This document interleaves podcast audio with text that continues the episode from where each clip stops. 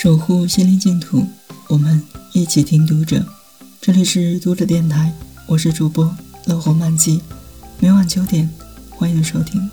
此刻，我在美丽的北京向您问好。今天为大家分享的文章是西班牙作家路易斯·塞尔努达的旅行。小男孩在父亲书房的书架上。发现了几卷朱红金边装订的书，里面的铜版插画以无法言喻的魅惑力吸引着他。或许是这些画最先引起他的注意，然后才是书籍上那些陌生城市的名字：罗马、巴黎、柏林。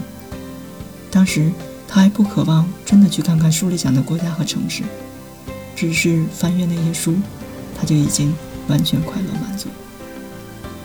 有想象力和内在视野，他尽管拥有着不知其丰厚，就够了。通过阅读，他渐渐明白，生活和世界不只是故乡的角落，不只是童年时保护自己的墙。就这样，从他因年少时的好奇撒下的种子里，缓慢萌生出一种可怕的慢性病，渴望去看世界，一直看到需要的那么多，或者只是为了简单的愉悦。以满足自己的精神需求。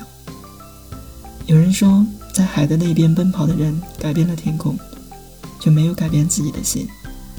也许的确如此，但是如果不去海那边跑一遭，我们永远不会知道能不能改变自己的心。